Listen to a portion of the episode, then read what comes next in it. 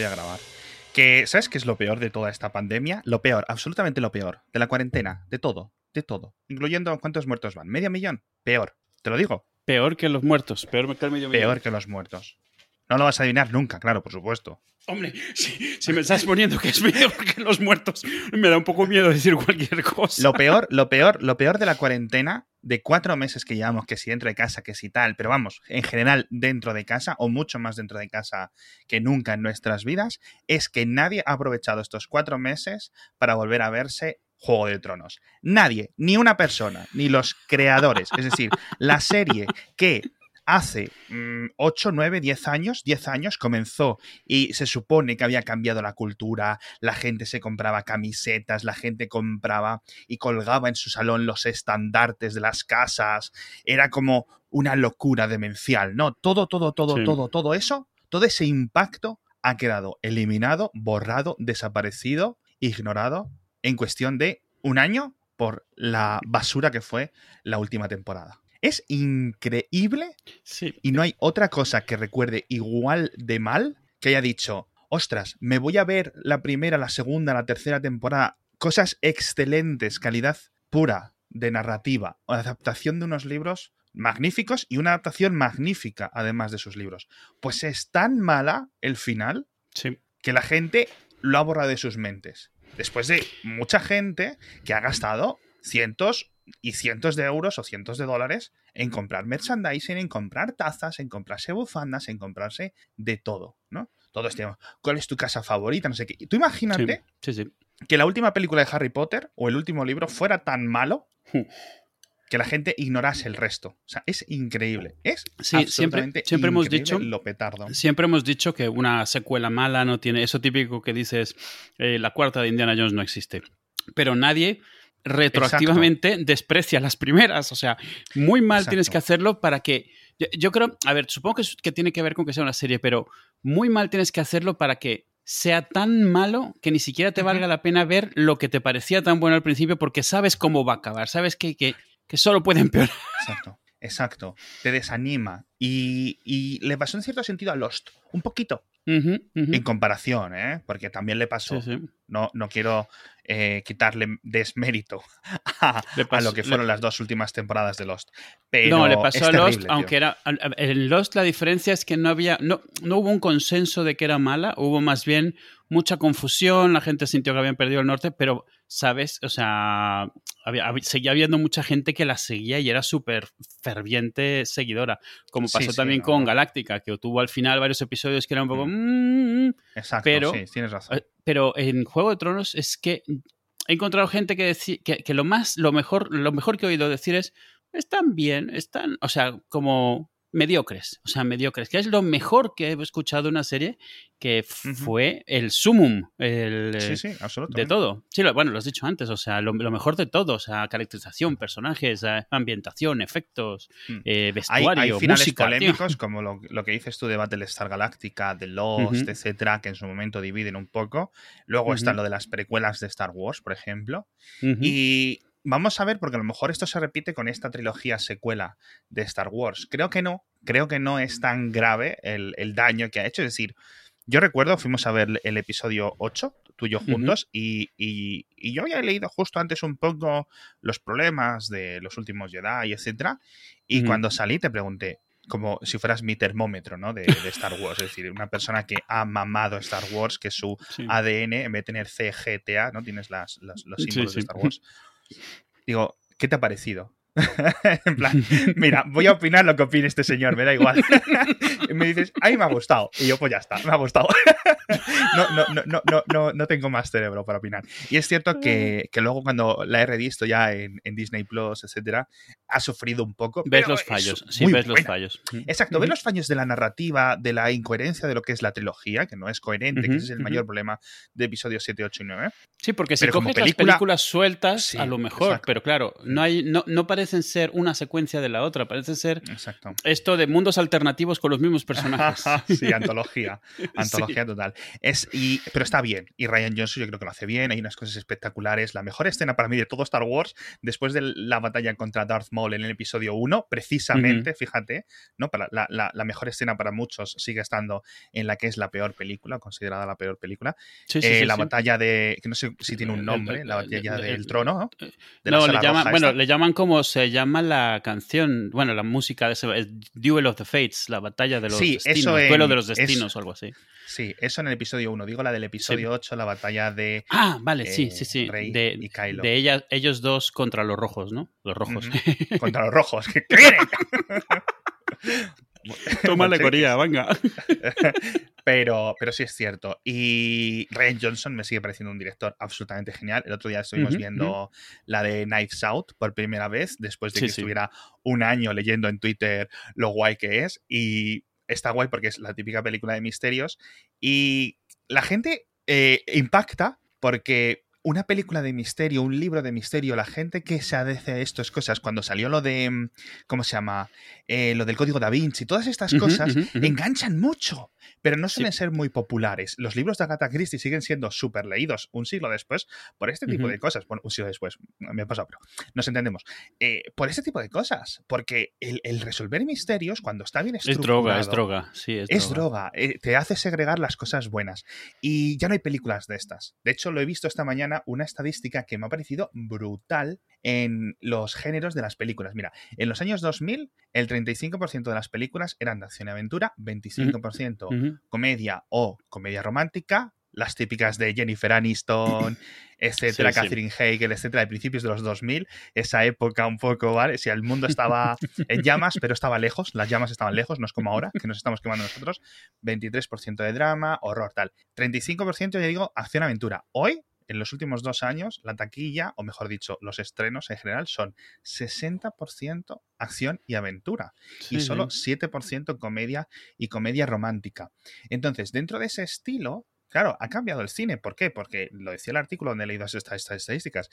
Dice, ¿por qué vas a hacerte una Knives Out, una The Other Guys, una película suelta que lo intente sacar, incluso una de acción, pero que sea guay, como esta chica de em, Baby Driver, cosas así. Sí, sí, sí, sí, sí. Cuando hacer la enésima película de Marvel, decía el artículo, dice, cuando hacer un Titled Marvel, Marvel Movie Number 7, sabes que va a sacar 700 millones en, la taquilla y los culpables somos tú y yo, es decir, que estamos ahí como tontos en todos los estrenos, pero es cierto, ¿no? Entonces me, fascina mucho cómo ha cambiado. Pero bueno, volviendo al tema, Knives Out está guay, está bastante guay. Knives, Out está bastante guay, sí.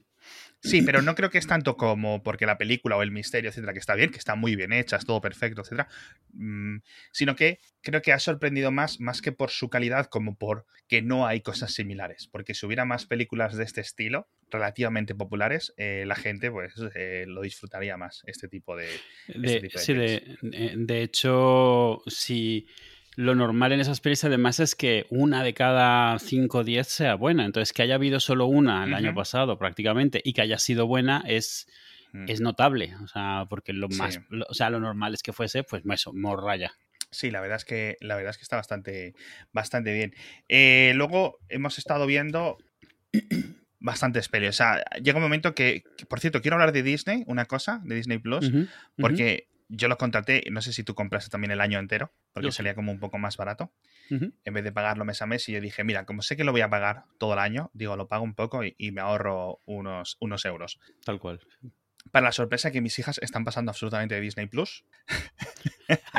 y sospecho varios motivos. Uno, cuando ellas le dan al botón de Disney Plus en el menú de la tele, sí, sí, muchas veces no arranca porque la aplicación no está del todo bien programada. Eso es muy importante. La calidad de tu software de streaming hace mucho, no solo la calidad del vídeo, que por ejemplo HBO lo hace muy mal, ¿vale? Es una aplicación terrible y la calidad del streaming también tampoco es muy allá, pero bueno, la que lo hace muy bien, por ejemplo, es Apple en ese sentido. Sí. Eh, se nota un poco dónde están los puntos fuertes de cada uno. Y, Disney y Netflix está en un notable alto en todos sentidos. Tiene algunas cosas que dices tu madre mía, ¿no? Como el autoplay durante años hasta que se consiguió desactivar, etcétera, y algunas cosas de los menús que no me gustan. Pero la aplicación funciona, está en todas partes. Yo creo que tienen esta versión para microondas y está muy bien. Y sobre todo, en mi casa, mi mando tiene un botón de Netflix y un botón de Amazon Prime Video. No hay un botón de Plex. Es una, una LG, ¿no?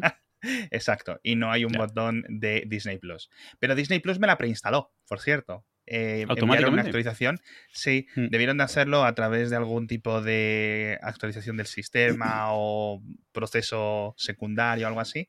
de, tal forma que estaba en el menú. Es decir, no solo está preinstalada, sino que ya estaba en el menú. Cuando tú le das a la lista de aplicaciones que tienes ahí en la barra inferior, que más o menos en todas las teles es parecido, ya estaba ahí Disney Plus la semana del lanzamiento, que es como una gran promoción, obviamente, porque si no, quizás mucha gente no sepa que está ahí este tema de Disney Plus, no se puede dar de alta, etcétera. Con lo cual, entiendo por qué lo han hecho, pero es, sigue siendo, o me toca bastante el carajo que, que, hagan ese tipo de cosas. Es decir, no lo aceptaría en mi ordenador o en mi móvil y no veo por qué lo tengo que aceptar en mi tele. Pero bueno. Depende, depende mucho de la aplicación, como dices. Mm. Por ejemplo, los míos ven bastante Disney Plus en el Apple TV, pero en el iPad no lo tocan. No sé. Mm. Pero en el, y en el iPad es todo el tiempo eh, Netflix. Netflix, porque es que es dos segundos y ya están viendo algo. Y les, les planta enfrente lo que quieren ver directamente. Entonces no tienen ni que pensar. Hay muchísimo de la usabilidad que hace que prefieras uno u otro. La pantalla de no les, no les puedo hacer, no les puedo hacer usar HBO o Amazon Prime Video, pero ni pagándoles. Y, tienen cositas, tienen secciones de niños, pero claro, ellos tienen que abrirlo, ir a la sección de niños, ir a ver en esa lista rara que no está organizada de ninguna manera que a ellos les, les sirva de nada mientras que en el otro tienen sus perfiles, que vamos, el algoritmo vale para los niños igual que para los mayores, les empieza a sugerir cosas como las que ya han visto.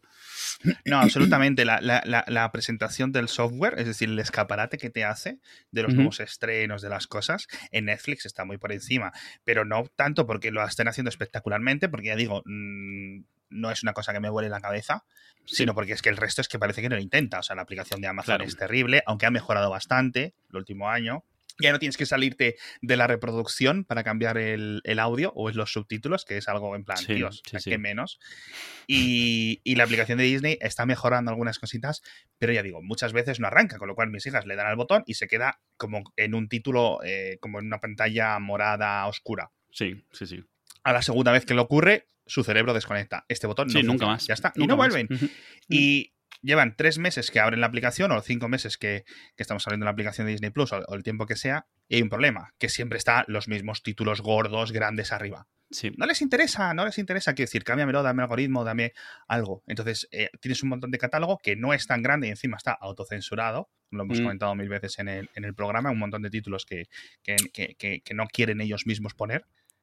Y no les expone a novedades, porque si cada vez que entras tienes cosas nuevas, pues eh, se va refrescando en tu memoria o alguna vez entrarás a alguna curiosidad y se crea una especie de, bucle, ¿no? En el que las curiosidades empiezan a, informar al algoritmo para que te recomiende otras cosas. Entonces, bueno, en este sentido. De hecho, nosotros, eh, por darte un ejemplo, por darte un ejemplo, el niño le dio por o sea, descubrió que existen eh, los X-Men y quiso ver todas las pelis de X-Men. Por supuesto, realmente lo que quiere ver es, a Wolverine. Eso es lo que quiere ver. Pero nos las vimos todas a lo largo de una semana o así. Todas, ¿eh? que son al final 10 o 12, no los sé, incluido Logan, que al final la vimos en Plex, pero bueno. ¿Y tú crees que cambió en algo la carátula de Disney Plus? Nada. O sea, cada vez que entrábamos teníamos que ir a la sección, buscar, porque eso, eso organiza, ah, tiene sus propias listas. Entonces, una vez que te metes a X-Men, vete a la lista de X-Men cronológico y tal.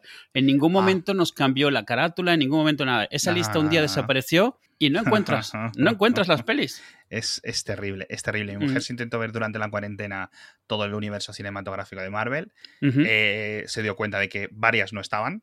Además, eso, bueno, eso ya es.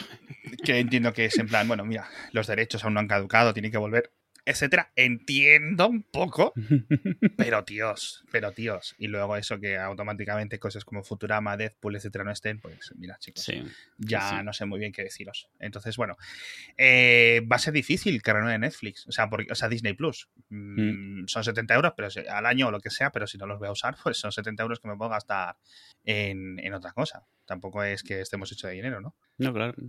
Al final nosotros Disney Plus los que lo usamos somos los mayores. O sea, mm, por ver pelis que conocemos, sagas que conocemos, o con los niños, pero yendo a tiro hecho, nosotros eligiendo, porque si a ellos les pones enfrente, se dispersan inmediatamente. Esto, eh, botón para atrás y al Netflix y a la misma serie que, han visto siete veces, porque les sale enfrente. Sí.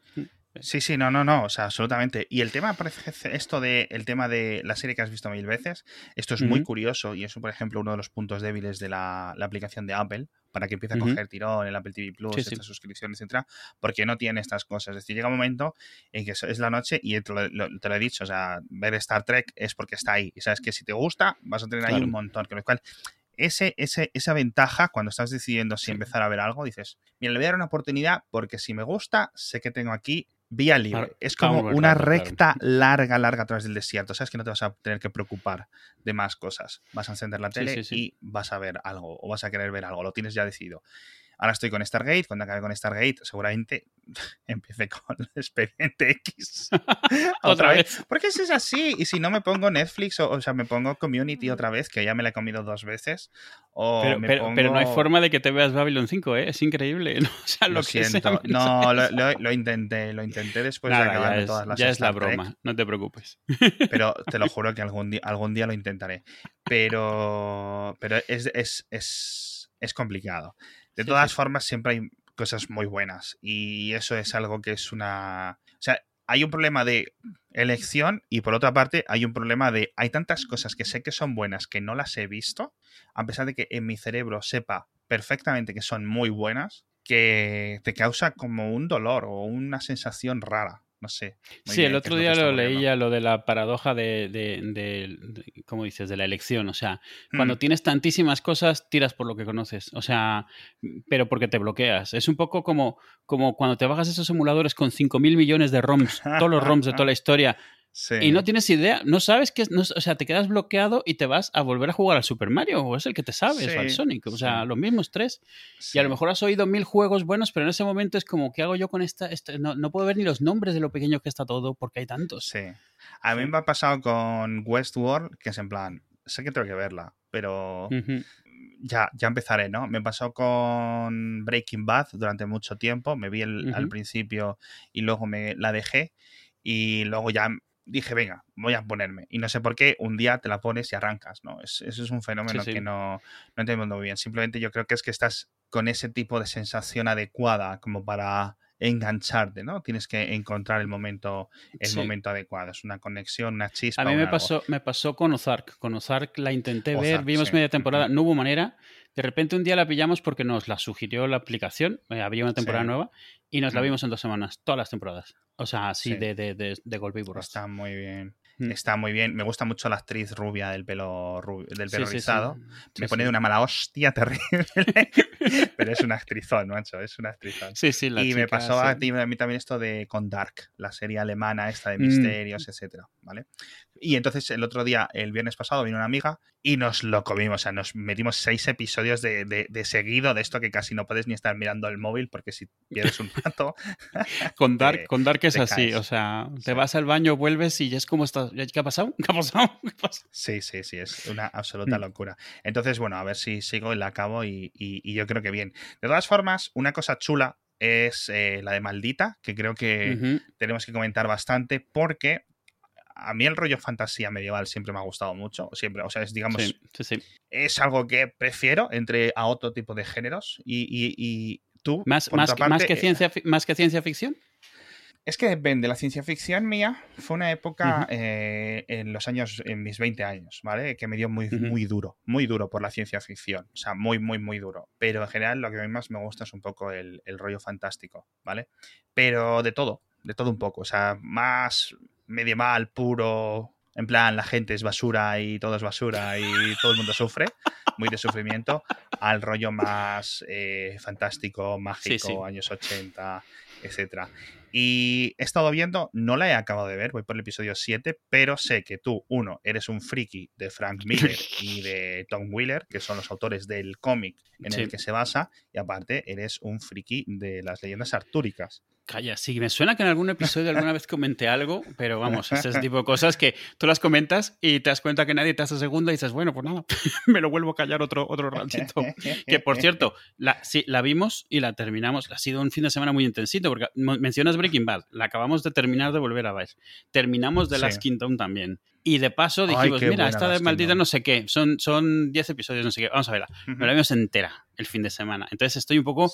Uf, uf, Está... La estuvimos viendo, sí, sí. Antes de que cuentes un poco, el primer episodio para mí es un poco duro, tío. Porque hay algunos efectos que patinan completamente en el primero, el principio. O sea, como unas escenas en un bosque que dije yo, ostras tú, ostras tú, ¿no? Porque dije, mira, mm, sé que estáis gastando mucho dinero y, al final quiero dedicarle algo. Y si va a estar aquí rechinándome que si los efectos quedan raros, es decir, mm, bueno, aunque puedo desconectar, quiero decir, estoy viendo, eh, hace 10 minutos he estado viendo Stargate con los aliens que son de cartón, o sea, literalmente, y ordenadores TRT y efectos en 480p. Pero porque espero eso de una serie del 97. de una serie del 2020, eh, como que tengo un poco el listón. Pero aún así, no sé qué es, no sé si es que esos episodios los grabaron por separado o la edición la hizo otra persona. Es lo que te, iba a comentar. Porque históricamente siempre en una serie el primer episodio suele ser raro porque suele ser el piloto. Eh, Exacto. A menos de que lo vuelvan a grabar. Eh, entonces a veces el estilo es un poco diferente, el maquillaje es un poco diferente. Pero eso no debería pasar en una serie. no, en Netflix no pasa. Graban los 10 episodios y ya está. Y todos o sea, saben que la van a hacer entera. No, se la, no venden el piloto y luego un año después hacen el resto de la serie, que es lo que pasa muchas veces. No, eso es, lo que pasaba en el, en el, rollo televisión anterior, claro. Claro. Y, lo que dices, sí, o sea, las, los efectos. Yo lo que me di cuenta es, es duro el primer episodio pero parte, o sea, tiene el tema de, los efectos. No deja de ser una serie de fantasía. Y entonces hay algunos efectos que están muy bien, sobre todo algunos relativamente sencillos, algunos efectos de magia eh, que tienen. Pero luego hay otros que se ve como que han intentado ir más allá y no tenían o el presupuesto o el tiempo o, la gente, la capacidad técnica de hacerlo. Y quedan raros porque Porque la calidad en general de la fotografía es muy buena, tiene los colores muy saturados, es muy visible. Eso no les ayuda, por cierto. El CGI cuando es, hay mucha luz se nota mucho. Y, ah, es, es, posible que fuera eso. Sí. Porque No, es un, no, es un plan un poco eh, como las películas de Spider-Man de Sam Raimi, que notas en cada momento claro. Eh, los efectos, porque es una peli de 2002, 2003, etcétera, sino que hay algo es en plan, sé que las ramas que está lanzando esta chica, ¿no? Porque, bueno, las leyendas artúricas, esta es, eh, no, no es, no es mucho spoiler, o no creo que haga ningún tipo de spoiler, es las leyendas del rey Arturo, ¿vale? Pero repensadas por el cerebro de... Bueno, es más Tom Wheeler el cerebro guionista y, Frank Miller el, el, dibujante, ¿no? Frank Miller el de 300 y Sin City y todos estos, ¿no? Los cómics. Sí, sí, sí. Vamos, si, si quieres contarnos muy rápido, realmente esto es algo. Yo creo que lo inició Netflix desde el principio. La idea es una novela ilustrada, no, una novela con ilustraciones, esa es la mejor forma de decirlo, es texto ah, principamente y tiene unas 30 ilustraciones más o menos el libro. El libro ah, vale, es que no sé cuántas páginas tenga porque lo he leído eh, electrónico. Sí, sí, sí, sí yo estaba buscando imágenes, en plan, como cuando eh, la, la, película de 300, que había escenas que era calcada la fotografía De, la, de, la, de, la, viñeta, y no las encontraba, o veía como cuatro o cinco cosas, y digo yo, pero ¿dónde está el libro? Claro, es que literalmente hay cuatro o cinco cosas, hay, te digo, son 29 ilustraciones o algo así, y además todas son muy el estilo este claroscuro de, de Miller, blanco-negro, uso de espacio negativo, contraste muy alto y todo dibujado entre las sombras y la luz, es, es muy su estilo se parece mucho. a Sin City, muchísimo. Eh, y es, está muy estilizado, porque su estilo además es muy estilizado. Los tíos muy grandones, las tías muy así. Entonces, realmente es la parte ilustrada, es, es la inspiración del libro, porque él trabajó muy en conjunto con Tom Wheeler. Se nota cuando estás leyendo en el libro hay párrafos que claramente ha escrito Miller, o sea, eh, todas las partes especialmente de, batallas o de escenas de acción, porque el tío es muy gore, es muy de, de, escribir al mínimo detalle toda la guarrería, la sangre y las tripas. Y, la parte muy así como ponerse, en plan, ponerse como poético con las frases. Se nota mucho lo suyo versus Wheeler, que es más eh, de prosa normal. y Pero la novela está bien, ¿eh? La novela está bastante bien. La serie sigue la novela prácticamente al pie de la letra, ¿eh? Ah, ¿sí? Prácticamente. Lo único que se salta es la última página. Y ni siquiera completa. El último párrafo de la última página es lo único que no está realmente en la serie. Pero pregunta, ¿esto es primero es esta novela con ilustraciones y luego la serie, es decir, Netflix compra los derechos? ¿O es un rollo Odisea 2001 en el que la película complementa la novela, la novela complementa la película? O digamos que digamos, estaban creadas a la vez. Están creadas un poco a la vez. Fue primero el ah, libro, pero el libro ya estaba pensado para la serie. Y se le nota mucho porque el libro es como, ¿cómo lo dirías? Lo que le llaman el tratamiento de la serie, lo que es como el pitch. Es como una versión muy resumida, sin muchos detalles, pero que está claro que es como si estuvieras viendo lo que va a ser el storyboard, la, la historia, pero todos los detalles los han metido en la serie. O sea, todos los detalles eh, visuales no están descritos en el libro. Eh, todo esta, la forma, yo que sé, cuando ellos hacen magia, por ejemplo, la, digamos, la raza de la protagonista hace magia, eh, todos ellos le salen como plantas en la cara, ¿vale? Es un efecto que está chulo, me parece mm, original. Eso no está en el libro así explicado. Eso todo ha sido como en plan, cogemos esta estas notas, es como si fueran las notas y lo hacemos, pero nos inventamos todo, toda la parte ah, visual, toda la parte de aspecto. De hecho, si tú ves las ilustraciones de Miller en el libro, no está muy claro, parece que la protagonista es negra, o sea, pero porque así dibuja Miller, les hace los labios muy grandes, entonces no sabes si está siendo una de estas mujeres femme fatales de él o es negra porque es lo que parece.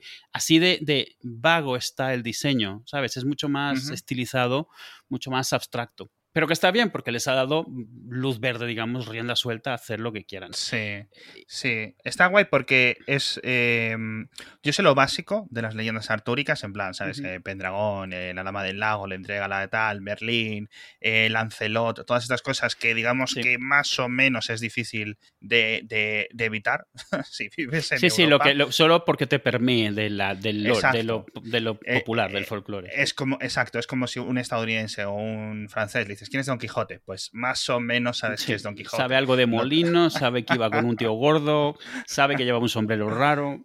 Exacto, pero, pero está guay porque, bueno, eh, maldita, o sea, Kurz de la serie, va de, de Nimue, que es la propia dama del lago tampoco es mucho spoiler porque yo creo que es lo más obvio del, del tráiler este de 10 segundos que te pone Netflix. Sí, sí, sí, vamos, casi te lo... No, y creo que está en la descripción además. Y sí, el nombre es muy característico. Si alguna vez has escuchado Nimue, Nimue eh, asociado al tema de Arturo, es lo que es. Ah, es lo que hay. Eh, ¿No? ah, o sea, ese es, el nombre de ella. Ah, qué curioso. Claro, exacto. Entonces, este, este es algo gracioso. O sea, de, en la materia de Bretaña, que es como le llaman a la historia muy antigua de, Inglaterra, lo, primero es que a estas alturas nadie piensa que todas estas historias hayan sucedido. Obviamente las de la serie no porque tienen magia, pero incluso en la vida real, hoy en día nadie, ningún historiador piensa que haya existido un Arturo y un Merlín, quitando incluso la parte mágica, sino que se, se, se, piensa que es pues una, una confluencia de historias de diferentes personajes puestos en uno solo, para dar una identidad a un país. Al final,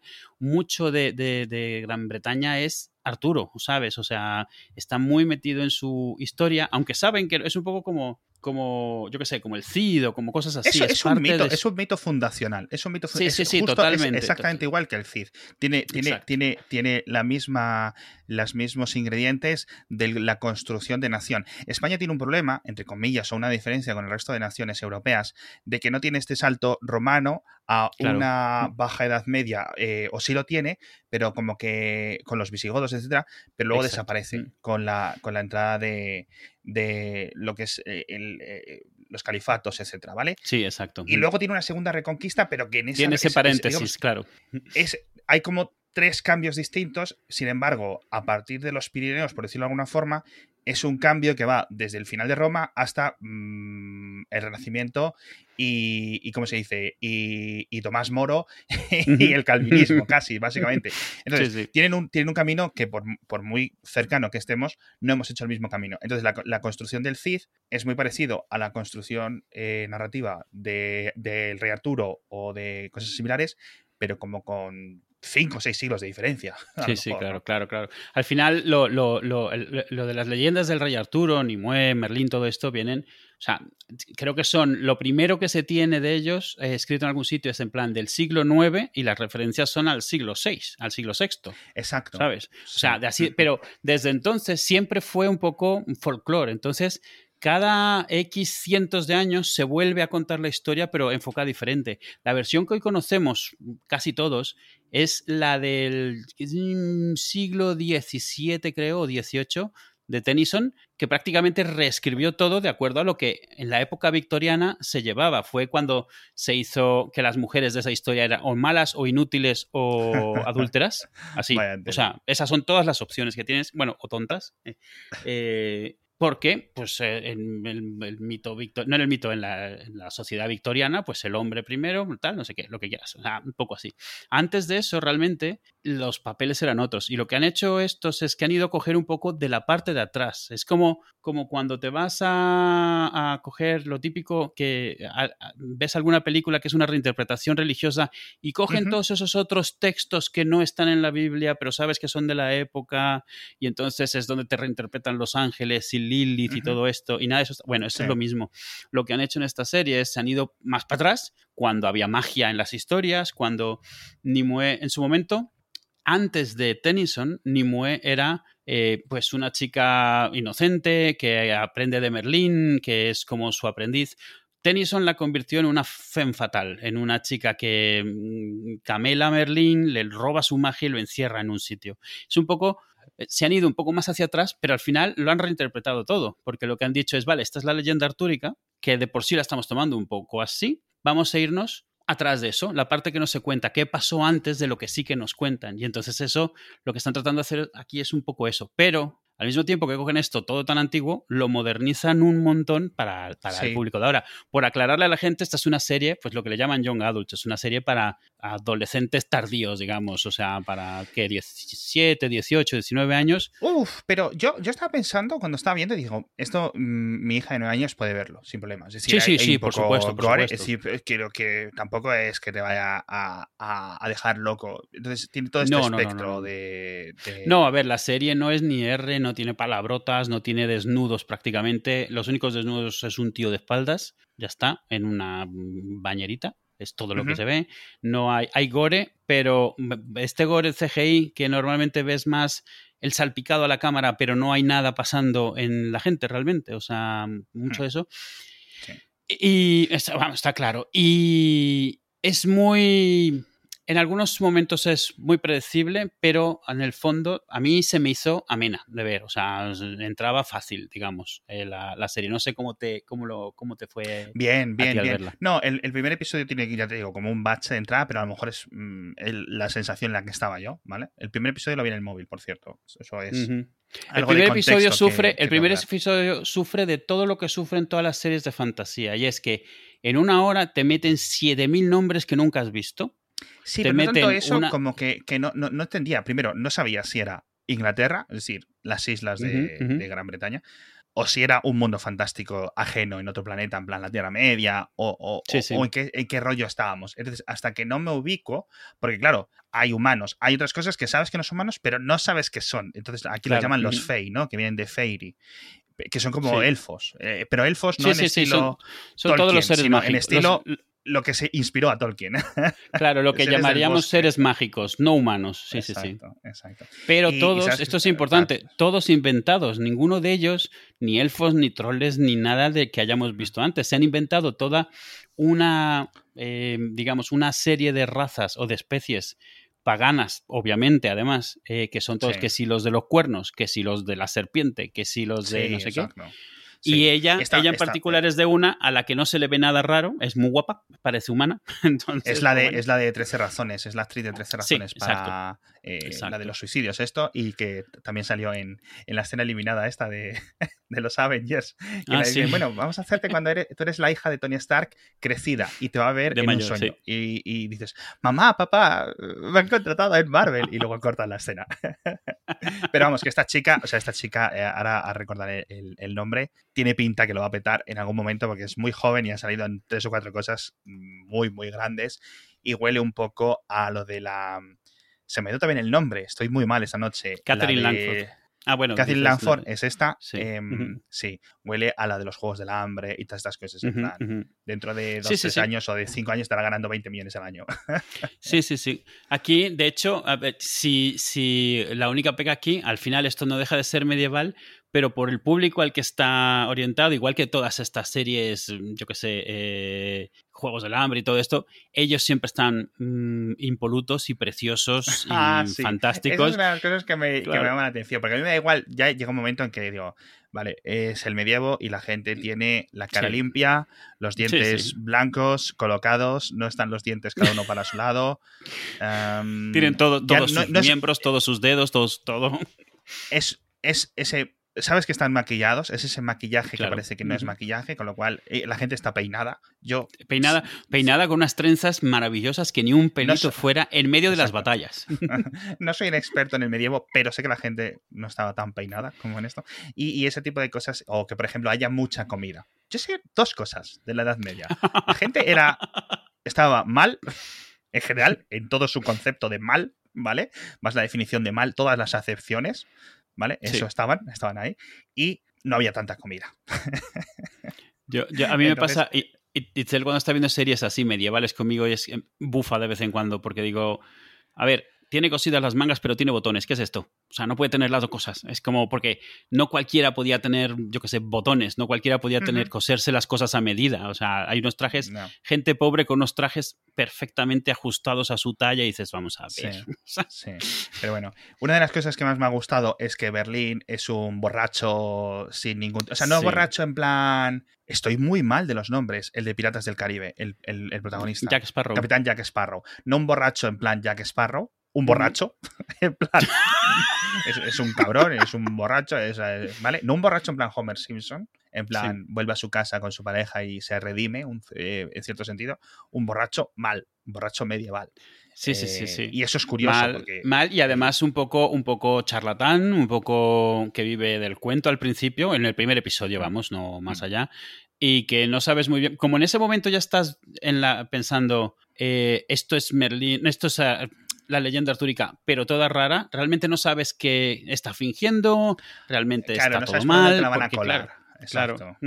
Porque ya está. me suenan las cosas, pero no me suenan las cosas. Sí, sí, sí. Exacto. Te descoloca y por otra parte te da una sensación. A mí esto lo que me recuerda, yo creo que el, español medio tiene dos sensaciones raras, o dos, dos conocimientos del rey Arturo, o quizás tres contando Indiana Jones, ¿vale? es eh, Los Caballeros de la Mesa Cuadrada de, los Monty Python y la película de Merlín de Disney del año Catapult. Esas son como las dos referencias. Yo, añadiría, pero a lo mejor porque soy mayor que tú, yo añadiría la peli de Excalibur. Pero bueno, en mi época la peli de Excalibur fue muy. fue eh, súper blockbuster. Compro, compro. Compro, mm. compro vocal. Y en esta frase, en, la de la mesa cuadrada, está la frase meme que yo lo he descubierto este fin de semana, que es lo de mujeres extrañas, eh, puestas en unos lagos, ¿no? Dando espadas. No es la forma o no es la fuente de un sistema de gobierno bueno, ¿no? y esto lo estaba buscando en español porque no sabía, porque esta, esta frase la conozco del meme. No sabía que viene de una película de hace 40 años, a pesar de que la he visto. Mi problema, los eh, Monty Python, las, eh, todas estas películas las he visto dobladas. Nunca me ha dado por verlas en su versión original, más allá de la peli de, de la vida de Brian, algunas canciones, ¿no? Y en español la tengo aquí para que la escuches. Dice, ¿quién votó al rey Arturo? ¿Desde cuándo sacar una espada de un lago o de una piedra es razón suficiente para establecer un sistema totalitario? ¿Qué hay de la opinión del pueblo? Eso es la versión traducida, que está muy bien adaptada. Es una traducción fiel al sentimiento. No es. Le pierdo un poco, porque claro, yo buscaba eh, Monty Python, mujeres extrañas en lagos. Claro, eso no sale. me ha costado un poco de Google eh, encontrar la frase y me hace mucha gracia. o sea, la mesa cuadrada me hace mucha gracia, pero cosas tan estúpidas como lo del el, conejo. Los cocos. Lo de los cocos. los cocos O sea, son cosas que yo me caigo de la risa y, y ya está. Por cierto, hablando de caerme de la risa, yo creo que cada 10 o 15 episodios de Hacía Falta lo contamos cuando casi nos echan del cine mientras yo veía Mortadelo y Filemón, la primera, de la risa, o sea, ya de esto que te duele el estómago de, reírte, y cuando fui a ver Austin Powers 2 al cine también, madre mía, es que parece ya, eh, no era otro siglo, porque ya era el siglo XXI, pero era tan lejos, tío. Era tan lejos, o sea, queda tan, ya tan lejos. Y Austin Powers 2 eh, le pasa lo mismo que a Ali G, Ali G, a la película de Ali G, mm. que es que la traducción y la, adaptación, el doblaje, está completamente inventado. Con lo cual está muy bien porque tienes, si eres, si, si, si sabes español y sabes inglés, o tienes el acceso a todos los chistes eh, culturales, ¿no? Que se mencionan en la versión doblada y en la versión original, tienes dos películas. Por el, claro, tienes el doble.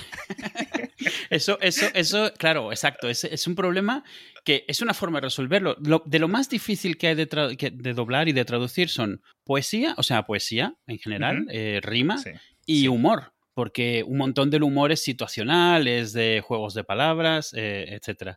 Y, obviamente rimar es...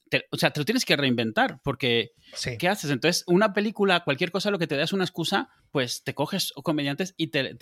es, casi como ver el informal, es como, vamos, pues están estas escenas, vamos a hacerle diálogos, o sea, tratemos de que las escenas finalmente tengan algo que ver con lo que es, pero...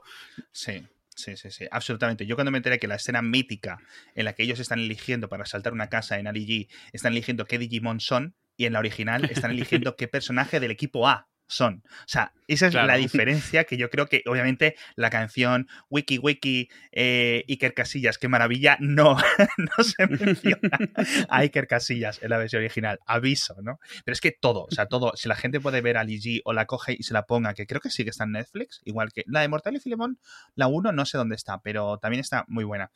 Pero la primera, ponte los subtítulos en inglés para que veas los diálogos originales y es como ver dos películas distintas. O sea, es como si hubieras puesto los, los diálogos de, esto que se te baja el subtítulo equivocado.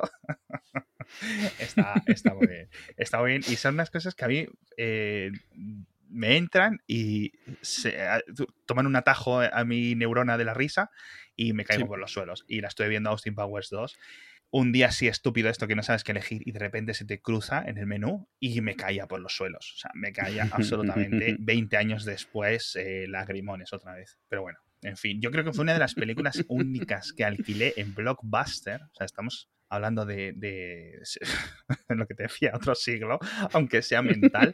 Y, y, yo recuerdo de alquilarla, la ponía en el, en el VHS, rebobinaba la escena y la volví a ver. Y ja, ja, ja, ja, ja, ja, Acababa la escena de dos minutos, ja, ja, ja, ja, la rebobina como un tonto, tío. Porque claro, con, 15 años, ¿qué esperas, tío? De Austin Powers. O sea, pues, imagínate. Y, y, Austin Powers, por cierto, ahí fue cuando me enteré, estaba mirando el móvil un poco mientras la veía, que es canadiense. Este. no, no, no, tengo el nombre de ningún actor. De Mike Myers. Es canadiense. Porque yo sabía que estaba en el, en el Saturday Night Live y dije yo, qué curioso, un británico en el Saturday Night Live. ¿Qué va a ser británico? ¿Qué va a ser medio británico. qué curioso, tío. Qué curioso. Sí, este es el que le dio la voz de Shrek y cuando llevaba media película grabada decidió que era mm. mucho más gracioso hacerla con acento escocés y la volvió a grabar desde el principio entera. ¿Ah, sí? Bueno, pero ¿qué se puede tardar en, eso? Un, par de días sin volver a grabarlo unas escenas. Depende. Hombre, una, si te has inspirado y tienes el acento, pues mira, ya, rápido. Sí, pero, si la película es hora y media. pues eso, como escocés. Sí, pero si la película de Shrek es hora y media larga y, y, las frases de Shrek en total pueden ser unos 10 minutos, ¿no? Sí, sí, sí, sí. Quiero decir que no es un trabajo de seis que las grabas. No, no, no. Además que las grabas antes de que exista la animación, con lo cual no ah, tienes que copiar los labios, no tienes que hacer, eh, no tienes que imitar exactamente lo que hayas dicho, solo tienes que volver a hacerlo. Qué curioso, no, sabía yo eso de, de Sí, sí, sí, Por cierto, Tom Wheeler, Tom Wheeler estuvo metido en el tema ese de Shrek, con lo del gato con botas y todo eso. que me recuerda un poco al, al, director de las de. ¿Cómo se llaman? ¡Jo, macho! ¡Qué día más terrible tengo! ¿Qué día más terrible tengo? ¿Cómo se llaman estas películas de un futuro apocalíptico en el desierto australiano? Que hubo, una trilogía con Mad Mel Gibson. Mad Max, perdón, madre mía. ¿Cómo se llama el director de Mad Max? Ay, eh, mm, ay, eh, joder. Mad Max, director. George Miller. Mira, George otro Miller. Papá y mamá. Eh, que hizo ha hecho Mad Max 1, 2, eh, la 4, no sé si todas las 3 y luego la 4, y luego Baby el cerdito, valiente. Es en plan, su IMDb parece que ha sido hackeado. es graciosísimo, eso es una locura. Pues, pues Wheeler, Wheeler algo que hizo fue una serie de la que solo hubo una temporada que se llamaba The Cape, que estaba muy interesante, era de superhéroe, ¿eh? o sea, no, sé si supiste alguna vez de ella. no, o sea, la conozco por el meme que se creó, que se construyó en Community. No. De The Cape. O sea, a ver, estaba obsesionado con la serie y la utilizaban como reflejo de lo que estaba pasando en Community, de que la iban a cancelar, porque, o sea, Community me he visto eh, todas, ¿vale? Y ahora me he visto la primera y la segunda temporada otra vez. Y es que el nivel meta le da mucho aire a la serie para revisiones constantes. Eso y, bueno, las primeras tres temporadas son una obra maestra, ¿no? O sea, absolutamente maestra. O sea, a nivel las primeras tres de Arrested Development, por ejemplo. Sí. Entonces, The Cape, yo la conozco de, de, ahí, vamos. Pues The Cape fue una serie que no solo duró nueve episodios, creo, y está bastante bien, pero nunca encontró su pie, nunca logró funcionar. Era un superhéroe, era una, una historia original, pero bueno, o sea, bastante en, en la línea de, de Flash, Supergirl, Stargirl, todas estas. O sea, tipo WC, pero un poquito más dark. Como Arrow, era como Arrow, imagínate. Es que eso es muy duro para mí. No he visto ni un minuto de The Cape, ¿eh? No he visto ni un minuto. pero, pero tampoco he visto ni un minuto de estas que me comentas porque sé, sinceramente, o sea, llega un momento en que ya sabes, más o menos puedes intuir si una serie es para ti o no, para no. O no es para ti, ¿vale? Y si, y si tú piensas que no es para ti y acabas siéndolo, vas a tener un montón de años para darte cuenta por algún comentario, algún mensaje, algún tweet, algún GIF, ¿no? Que yo creo que es una fuente increíble de descubrimiento de series en plan, qué gracia me hace este meme, ¿de dónde viene? a mí, a mí eso me pasó con, con, Arrested con Arrested Development, me ah. pasó eso. Yo me, o sea, yo prácticamente vi la serie identificando los memes, identificando las escenas, que había visto un millón de memes antes. Es eso. ah, es esto, es esto. Ah. Sí, a mí me pasa cuando vamos a ver una serie y la estoy viendo con, con Ainhoa y le digo, atenta, atenta, atenta, meme. cuando sé que va a salir una cosa concreta de un GIF y a lo mejor, eh, no sé, es muy gracioso, es una experiencia completamente distinta que, o un fenómeno que no existía hace 10 años, literalmente. No, claro, claro, no. Tienes que imprimirte una hoja grande con el, Leonardo DiCaprio este que ve en la tele, que identifica es que es el meme. es el meme. Es, es, un metameme, porque es un meme señalando los memes. Es, bastante gracioso. Eh, sí, aquí en casa estamos bastante tristes porque ha finalizado un manga de voleibol que se llama Haikyuu que han sido 400 y pico episodios, los típicos, ¿no? De un anime de deportes, de los chavales. Y, y bastante guay el manga. O sea, si, si os gusta ese rollo, echadle un vistazo a, a, Haikyuu.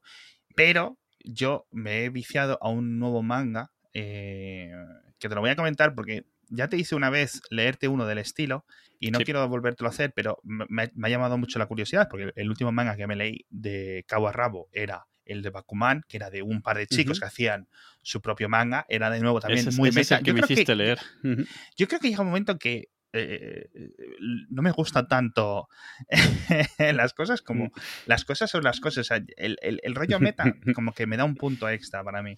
No Pero no me extraña porque tú eres alguien a quien le gusta mucho el tema lore. Al final es alguien al que le gustan mm. más las historias alrededor de las historias que las historias mismas. Puede ser, puede ser. Puede ser. Ya te digo que no he acabado de ver Kurst, eh, maldita, y ya me he leído toda la wikia. Que bueno, la wikia son siete páginas de momento, pero. Sí, claro, por el momento. Está. Eh, que, por cierto, todas las reviews que encuentras en internet de, maldita tienen la frase de la mesa cuadrada. O sea, todas, prácticamente todas, lo del sistema ¿Ah, de gobierno. Sí, sí, sí. Ah. no, tenía fresquito yo. como pensaba. Eh, y el manga que estoy leyendo se llama Espérate, porque tengo el nombre en japonés. Tengo que abrir Manga Plus porque, jo, tío, ¿cómo ha cambiado el manga? Es súper raro.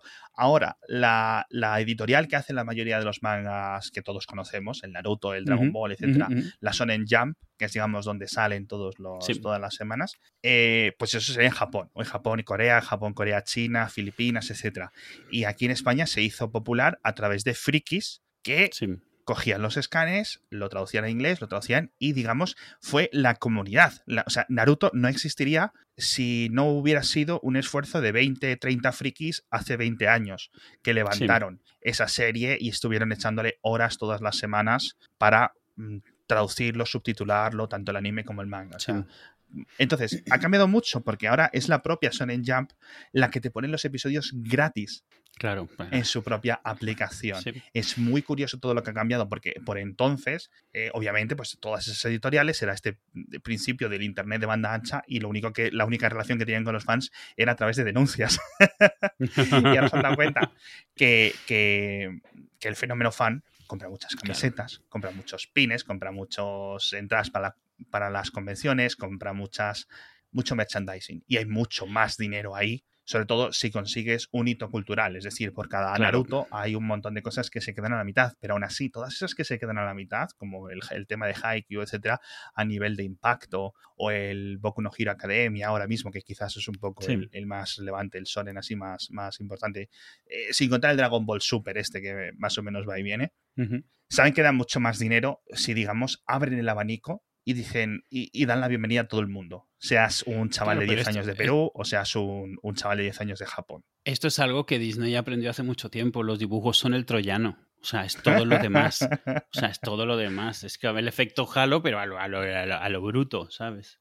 Sí, es posible. Yo creo que en Japón ha costado un poco, pero Nintendo lo, acabó entendiendo, yo creo. También, sí. Y, ahora lo estamos viendo. Lo que triunfa de, Nintendo barra Niantic barra Pokémon, quiero decir, es el Pokémon Go y las series, etcétera. Y, todas las series lo que hacen es venderte los videojuegos de 60 euros. Claro, claro.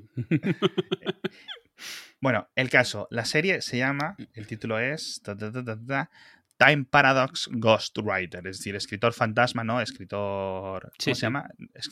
un negro, un escritor negro. Sí, eso es lo que te iba a decir. Es que no tiene este, sentido. Este, no, lo del negro es, es, jamás va a poder usarse esa palabra y que no se tenga que explicar. Yo entiendo que es la palabra oficial, pero tú no puedes decir esto lo escribió un negro. O sea, lo siento. O sea, está, está perdido el término. Tenemos que asumirlo y buscar otro, otro, otro. Paradoja de tiempo, Time Paradox eh, Ghostwriter. Y va es muy parecido. Es de un chico. Hay una serie que se llama. ser mangaka. y, la diferencia, la única diferencia que tiene, porque él consigue publicar en la Sonen Jump, que es el sueño, es decir, es como Oliver y Benji. ¿Cuál es tu sueño? Mi sueño es jugar en las ligas europeas o jugar con Brasil. O yo qué sé cuál era el sueño de Oliver y Benji, que ni siquiera se llamaban así. Pero Eh, eh, tienes los mangas deportivos. ¿Cuál es tu sueño? Pues ser el mejor en este deporte, ya sea el tenis, el, eh, el atletismo, porque tienes de todo. O sea, si tú buscas cualquier manga o anime de cualquier deporte, tienes. Seguro que ahí están animes y mangas de la cross. O sea, de béisbol tiene que haber 50, pero tiene que haber. Bueno, los hay hasta de, natación y de tenis. Para, yo, he, visto de, he visto de hípica. Fíjate. Ya te digo. Pues este es de, de, ¿cuál es mi sueño? Pues mi sueño es hacer manga. Y es un manga en el que el, ¿no? el autor como que se refleja. Pero la gran diferencia y lo que me ha llamado a mí la atención, sobre todo a partir del episodio como el 3 o el cuarto, porque tarda un poquito en, en revelarse un poco la intríngulis del S, es que a este chico lo que hacen es llegarle revistas de, de un manga del año 2030. Ah a través de una máquina del tiempo que está en su microondas. Es un cacao. Pero si ignoras eso, entonces lo que le llega es la revista del año 2030 y lo que hace es volver a dibujar ese episodio. Con lo cual su manga, su, serie, se convierte en lo más popular porque es que como si tú coges Dragon Ball y te pones a publicarlo cinco años antes. Pues eres el mejor del mundo, ¿no? Porque has tenido una inspiración brutal. Eh, está guay, está guay y poco a poco empieza a tener ya rollo, eh, cosas de ciencia ficción muy chulas. Y van como 10 episodios, con lo cual la gente que quiera meterse en un manga nuevo, que yo sospecho que no va a ser muy largo, es decir, esto no es un One Piece, que creo que van a llegar a los mil episodios de manga ya, eh, puede, puede darle una oportunidad porque a mí me está gustando. Guay. Estoy intentando ver en Rotten las reseñas de Maldita y me sale aquí lo de Peaky Blinders, que es otra de estas series que, de nuevo, sé desde hace un montón de tiempo que la tengo que ver, la gente me pregunta, ay, ¿por qué no ves? ¿Por qué no ves Peaky Blinders? ¿Por qué no ves Peaky Blinders? Yo qué sé, ya la veré, tío, ya la veré. A mí me pasó eso con Penny Dreadful, que la vi cuando ya se había terminado, porque había oído tanto hablar de ella que al final, venga, vamos a verla. Y la anunciaron que la terminaban prácticamente en ese, o sea, la semana siguiente o algo así. mira, pues ya la termino de ver, pero, pero sí. ¿Y te gustó? Y, Blinders es una de esas. ¿Mm? Penny Dreadful me gustó, pero como que se me hizo un poco repetitiva pronto. Me gustó la estética mucho, la actriz muchísimo, los personajes bien, pero me parece que la última temporada es como es un replay de la temporada anterior, o sea, ya no, no estaban haciendo nada nuevo con ella, que es una pena, pero también supongo que se les que es de, estas que tampoco esperaban eh, durar varias temporadas y ya no sabían qué hacer con ella, o sea, la idea original se les había acabado y bueno. Y, de esto entonces, de una pregunta que se me ha quedado en el tintero, de lo de Maldita va a ver segunda temporada, porque si quiero decir, la historia sigue, ¿no? En el momento eh, estado, no muy bien acabará. Sí, a ver, no lo contamos, pero eh, eh, lo que te decía, acaba exactamente igual que el libro, excepto por 23 palabras o algo así, más o menos. Pero es que lo, he ido a ver porque digo yo, a ver, ¿qué pasa? Porque yo leí el libro y no, no cuenta una cosa que es, que es gorda, pero bueno, no cambia la historia, pero es, este, en fin, da igual. Eh, y lo que estaba leyendo es que Wheeler y Miller estuvieron todo el tiempo en los sets, en la producción y eso, y que estaban tomando notas de posibles secuelas. Entonces yo lo que creo es que como al final ah. esto es una, una, cosa entre ellos, porque ellos también fueron productores de la serie y estuvieron ahí durante todo este tiempo. Entonces creo que es... Eh, realmente es que van de la mano saldrá a lo mejor este año una secuela y el año que viene la temporada de esa secuela y así se irán mientras tengan, mientras tengan cuerda. Sí, yo creo que, es eso. Es, llega un momento que es una cuestión eh, que Netflix lo decide de una forma muy fácil. ¿Cuántos suscriptores nuevos nos trae esta serie? Y ya está. Esa es la única métrica que utiliza una, Netflix. Una ventaja que tiene Netflix es que realmente se pueden mover extremadamente rápido porque no tienen que pasar por todo el, proceso de, típico de televisión. Entonces ellos realmente pueden decidir que si esta temporada ha triunfado, porque la han soltado entera hace unos días, le, dan un mes, funciona bien, pues en dos meses ya están haciendo la secuela y ya está. O sea, el libro y en seis meses la secuela y tranquilamente. Eh, yo lo que sí espero es que si lo hacen, es de estas series que eh, si lo hacen con suerte le pondrán más presupuesto la siguiente temporada, eh, un poco como otras que hemos visto que mejoran mucho en la segunda porque los productores ya confían más en ella, tienen más seguro que, van que vale la pena meterle más pasta, tal. esta serie también tiene algo raro, lo, quien la vea verá el primer episodio. tienen de vez en cuando transiciones animadas, que me parece algo al mismo tiempo original pero que distrae. Eh, las podrán hacer un poco mejor, algunas de ellas estaban muy bien, otras empiezan a cansar después de un rato, entonces que mm. lo sigan haciendo porque me parece algo muy característico, pero un poco mejor, digamos. O sea, yo creo que pueden meter un poquito más de, pasta en eso, en los efectos y tal. Eh, y, a ver, porque la historia tiene mucha cuerda. Como al final de cuentas todo esto es antes de la leyenda artúrica, puedes decidir que dura todo lo que quieras que dure. Si puedes decir que esto es cinco eh años antes o quince, y, entonces pues tienes eh, Bueno, claro, claro, porque o sea, están ahí todos los, todos, o sea, está Arturo, está esta chica, está en varios Pendragón, está, ¿cómo se llama? El caballero verde, este, le han dicho en la película. salen varios caballeros, sí, o sea, en diferentes eh, eh, capacidades. Eh, no sé si acaba no haciendo exactamente. y, no, sale, no sale. Spoiler, pero, o sea, yo entiendo que no, pero sí le ha pasado algo y, esto lo he visto o lo he decidido yo que ocurre, a ver tu opinión. Mm. Como para el episodio 7, que es por donde voy yo, tiene eh, el mismo mal que le. o la misma enfermedad, en cierto sentido, que tienen muchas series de Netflix. Mm. Es que no necesita 10 episodios. Y le pasaba ya a las de Marvel de Netflix, a Daredevil, a Jessica Jones, etc. Seis episodios y ya está, tío. Hay tres episodios eh, justo después de la mitad que es que parece que van andando por un pantano de lo lento que van y se nota que es que tienen que rellenar un episodio de cada hora y que además el episodio tiene que acabar en algo interesante para que el siguiente continúe a partir de allí y eso a veces les está matando porque es una decisión propia, ellos no están sujetos a las obligaciones de la televisión sindicalizada de, distribuir ni de las duraciones, obviamente tienes que hacerlo hasta cierto punto porque es lo que se hace, pero realmente ellos pueden hacer una serie que sea una miniserie, la tontería está de llamarlas todavía miniseries y series porque duran más de 24, menos de 10, más de 12. Pueden hacer eso, 8 o 6 episodios. Claro. O sea, tienen la métrica que decía yo de que la métrica importante para una renovación en Netflix es eso, es decir, cuántos suscriptores nuevos me trae esta serie, que ellos lo saben. Es decir, cuando alguien sea de alta, ellos miran muy atentamente en y es lo primero que qué es lo que ven, exacto. Eh, y por recomendaciones, evidentemente, Netflix, por ejemplo, sabe cuánta gente es de mi familia y tiene mi cuenta de Netflix, que para eso pago la, de cuatro, la de cuatro pantallas simultáneas, y cuánta gente realmente no es de mi familia, vamos a decirlo así, ¿no? Entonces, bueno, esos datos también les vienen muy bien para ellos, ¿no? Para, para ir viendo. Pero aún así, aunque no tengan que estar haciendo lo de te engancho para la siguiente semana, sí siguen teniendo que acabar cada episodio con un alto, en un momento álgido para que sigas el siguiente. Es decir, no es una película de 10 horas. Entonces, al no ser una película de 10 horas, no se puede comportar como tal. Lo que son son 10 mini películas y tienen que tener su principio, su emoción, su valle, su desarrollo y su final relativamente álgido o misterioso o lo que sea. Entonces, ¿qué, es lo que ocurre? Pues eh, momentos de relleno que, que, que, puede hacer que te caigas. Y, y eso yo creo que Netflix quizás lo debería de, de empezar a mejorar, porque yo creo que es el punto débil que le veo a su estrategia de, crear narrativas. Pero le pasa, yo, no en todas, pero sí en el 80%. Pero no fue, por ejemplo, Mandalorian que tenía episodios de duraciones variables que me suena. Justo. Que tenían episodios. es, lo que digo, ellos no están sujetos a que tengan que durar una hora. Es que exacto, Sí que, sí que cuentas una mini historia, pero cuando llegas al ah. final tiene que haber una razón para decirle, vale, el siguiente, que ya que te lo está hmm. sugiriendo. De hecho, tiene, eh, lo ideal para ellos es que ni esperes al timer, que le des para verlo inmediatamente porque quieres ver qué, pasa. Pero si están, ellos se obligan a mantener una duración de 53 minutos o los que sean, entonces tienen que meter relleno, porque a lo mejor el arco que quieren hacer, el mini arco, no tiene para todo eso. Y entonces tienes a gente caminando por el bosque, hablando de cosas, porque bueno. Sí, ah. y es una pena porque en televisión tradicional, en la televisión lineal, entiendes por qué ocurría, Igual que entendías porque eran 26 episodios, pero aquí no entiendes realmente por qué, porque no tienes ese, ese, esa cosa que te fuerza. Entonces, eh, espero que Netflix lo aprenda.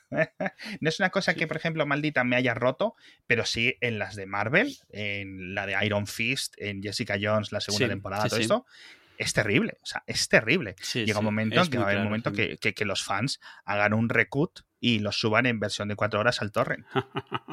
Porque es que yo creo que si coges Iron Fist, la primera y la segunda, que es, eh, digamos, la que se, se, recuerda como la peor de lo que hicieron de Marvel en Netflix, y la condensas, eliminas todas las reuniones corporativas y esas cosas que dices, madre mía, que me estoy comiendo aquí, ¿vale? Eh, reuniones de accionistas, yo quiero que la gente se pegue, no quiero ver la gente hablando de beneficios. Lo condensas en cuatro horas en vez de en unas nueve horas y te queda una serie mucho mejor. Mucho mejor y ya está. y, no y, yo creo que no es discutible realmente eso. Sí, sí. Pues mira, sí. Aprovechando que estamos con esto, que nunca hablamos de Arturo y tampoco importa, aprovecho para dar dos recomendaciones. Ahora voy a hablar de mi libro, os vais a cagar. no, a ver, es por si a la gente le interesa. A mí lo que más me gusta de las leyendas del Rey Arturo es precisamente las deconstrucciones y reinterpretaciones, honestamente. Entonces, esta serie, por eso para mí, a mí me ha traído, porque es como, mira, mm, perfectamente. Me lo cuentas todo con nombres que me suenan, me parece genial.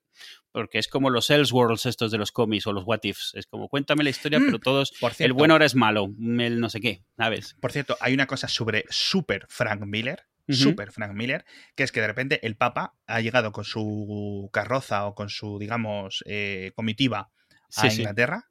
Porque de repente veo dos soldados y digo, eso es la bandera del Vaticano, ¿qué está ocurriendo? Como las, máscaras doradas, ¿no? Y las máscaras doradas, esas, qué flipe. esas cosas me, parecen una cosa absolutamente guay, sean los persas en 300 o sean los soldados que protegen al Papa.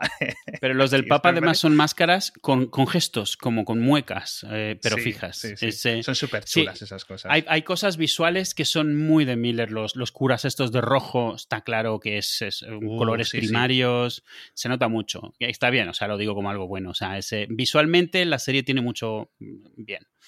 Eh, a la chica le deberían enseñar un poco mejor a agarrar una espada, eso sí. Que no, Yo no sé, porque como nunca he cogido una espada, pues no, me puedo poner a dar lecciones, porque sé lo sé que pesan mucho y que es difícil, pero bueno. Sobre todo esta, que es más un mandoble de dos manos, que claro, oye, ah. debe haber sido, debe haber sido de, goma eva o algo así para poder levantarla. Sí, cuando la lleva en la espalda ella, eh, me hace gracia porque le llega desde la cabeza hasta los pies. Es, como la de, la de Sí, que te tropiezas y te, te, tropiezas y te cortas el gemelo ahí con la tontería, claro. Pero bueno, ya sabes, se ve guay.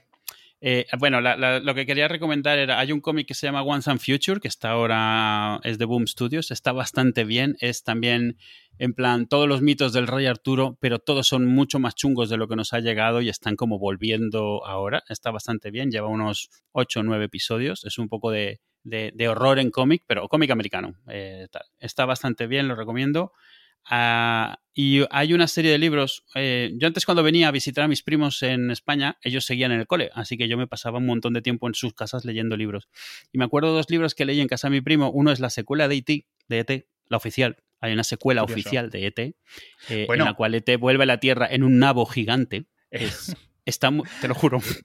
Ahora, ahora te voy a hablar yo de otra secuela que te va a flipar más, pero sigue, sigue, sigue. Entonces, me acuerdo pero me acuerdo eso de que al grado que 10 años después yo no recordaba si lo había soñado o lo había leído. Y fui a, me costó un montón de años volver a encontrar el libro. Y lo compré. Y sí, era un nabo gigante en el que había vuelto. Eh, y el otro libro, que fue uno que. ¿Sí? Sigue, sigue, sigue. Dime.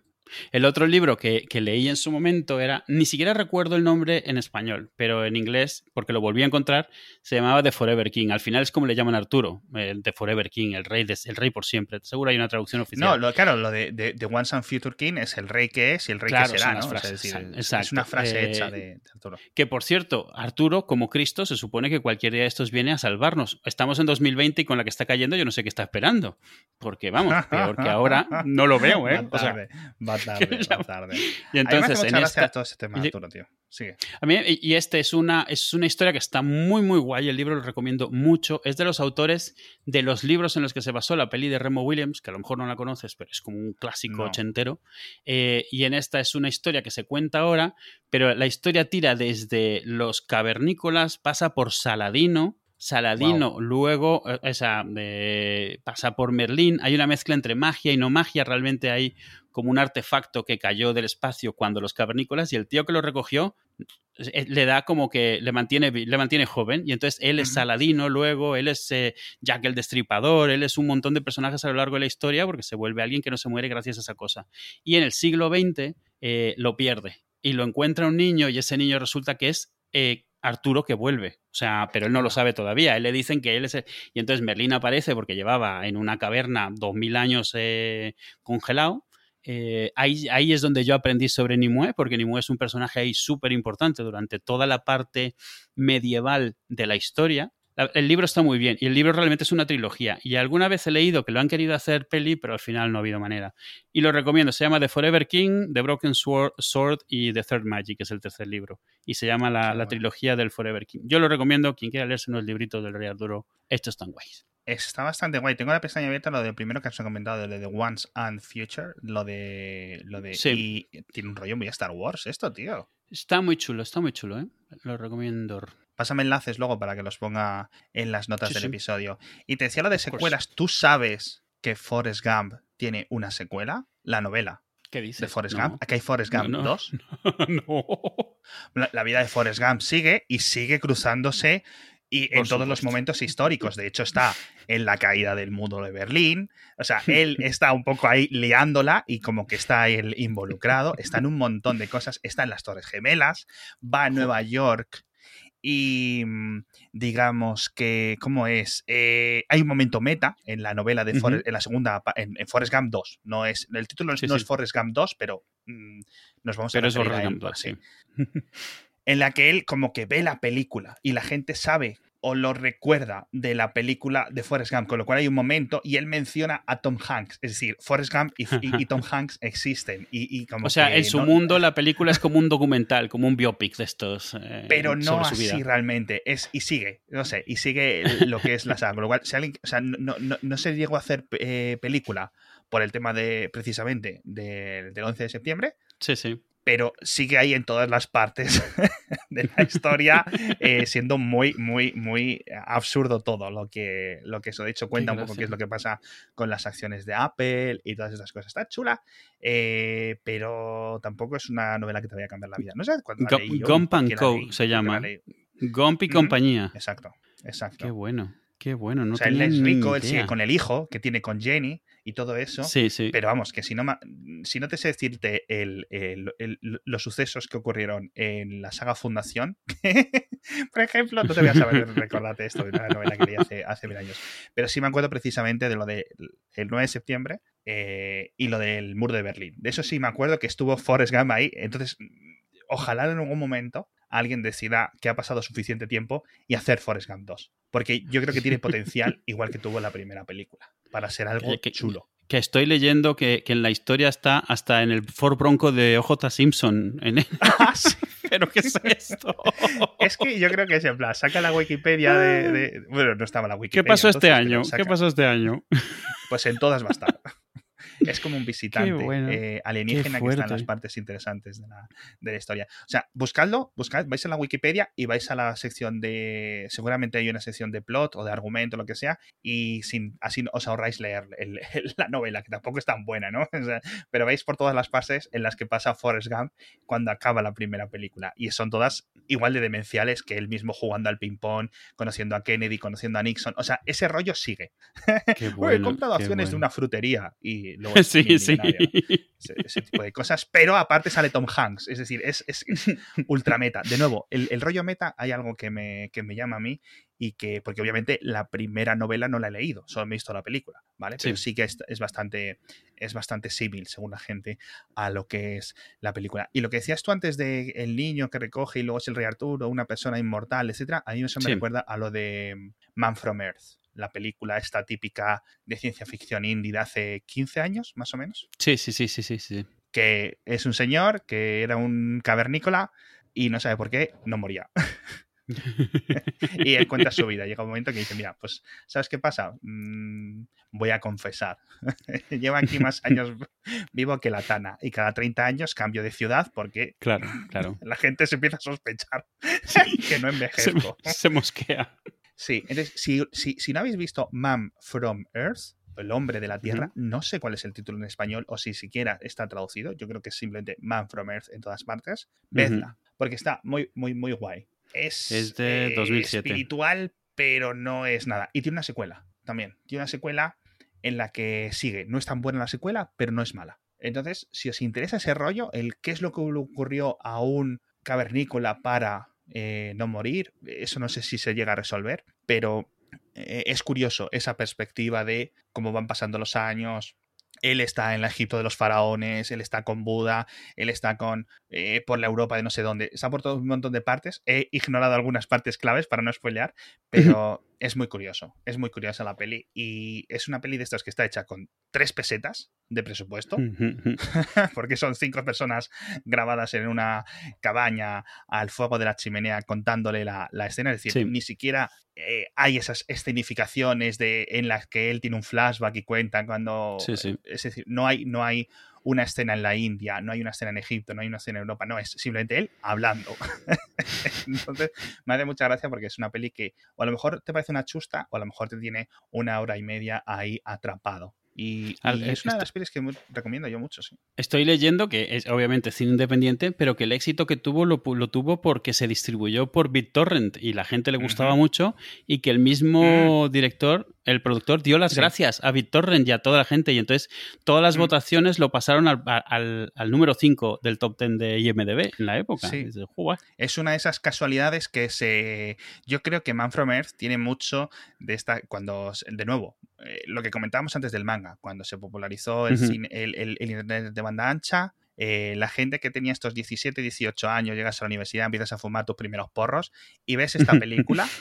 sí te quedas loco. O sea, si tú estás fumando o cualquier cosa psicodélica, no psicodélica, un poco de una cervecita, un S, estás un poco en el, en el ánimo adecuado, incluso sin, sin, sustancias, si estás en el ánimo adecuado, esta peli puede ser una de tus favoritas. Ahora, es posible también que te aburra. De nuevo, está, o sea, yo entiendo lo que dices tú del BitTorrent, y esto me sonaba y se me había olvidado a mí, que se popularizó y que de hecho creo que la secuela, de hecho, el autor la puso él en BitTorrent directamente. Directamente. Es en plan, me la suda todo porque esto es lo que me ha dado la vida, ¿no? Y él vive o vivir ahora, pues eso, de ir a las cons a contar las mismas historias una y otra vez, que es de lo que viven todos los actores de Stargate y Star Trek.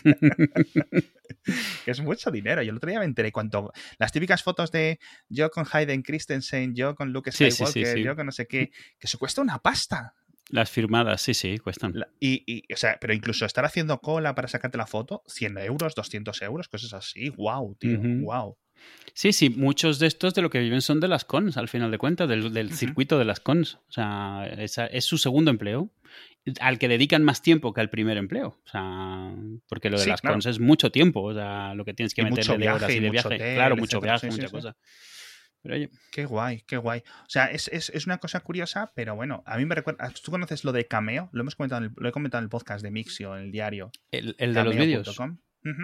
Que te, tienes famosos de primera fila, segunda fila, tercera, cuarta, quinta fila, que te pueden enviar un vídeo corto. Me hace mucha gracia. Y yo creo que esto es una cosa que va a triunfar. Y viste la, la segunda mejora que hicieron sobre ese modelo de negocio, que aparte de enviarte un vídeo, tú puedas comprarles para que estén 10 minutos en Zoom contigo, en una ah, videollamada. Eso me parece una locura absoluta.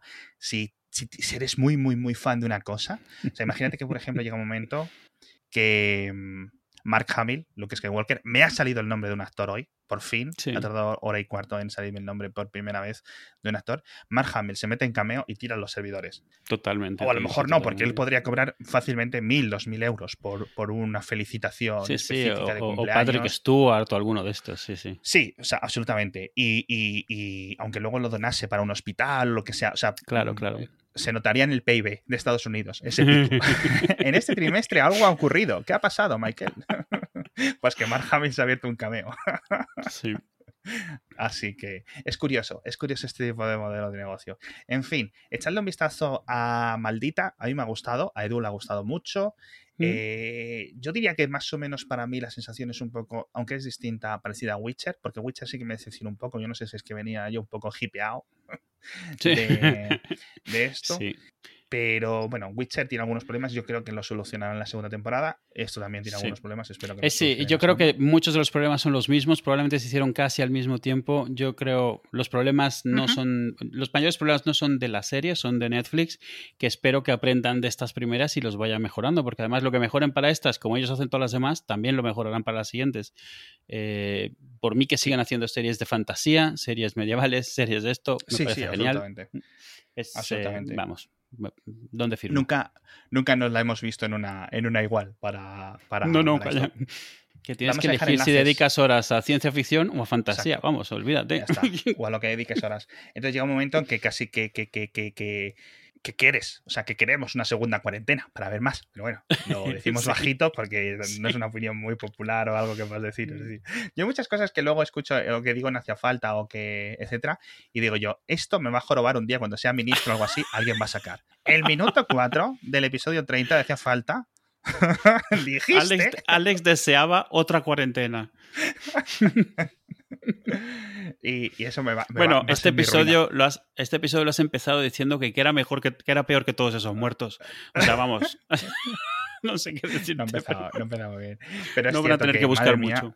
Joder, Tronos, la temporada 8. En fin, Ay, qué pena, qué pena tan grande. Pues. Muchas gracias a todos por estar ahí. Muchas gracias, Edu, por acompañarme en esta noche veraniega, calurosa, soporífera. No, de verdad, hace un calor asqueroso, ¿eh? Pues a ver si, si lo prohíben. Como la cultura del cancel culture, este, se podía hacer al, sol. Eh, sacan unos tweets homófobos del sol. del, año, del año 300 del sol en su cuenta de Twitter. Tweets, tweets heliófobos. Puso tweets que no eran adecuados y cancelado el sol, con lo cual ya eh, se acabó el calor. Stop. Stop al calor. en fin, chicos, muchas gracias y nos vemos en el próximo episodio de Hace Falta. Este, este iba a ser uno corto. sí, sí. Ay.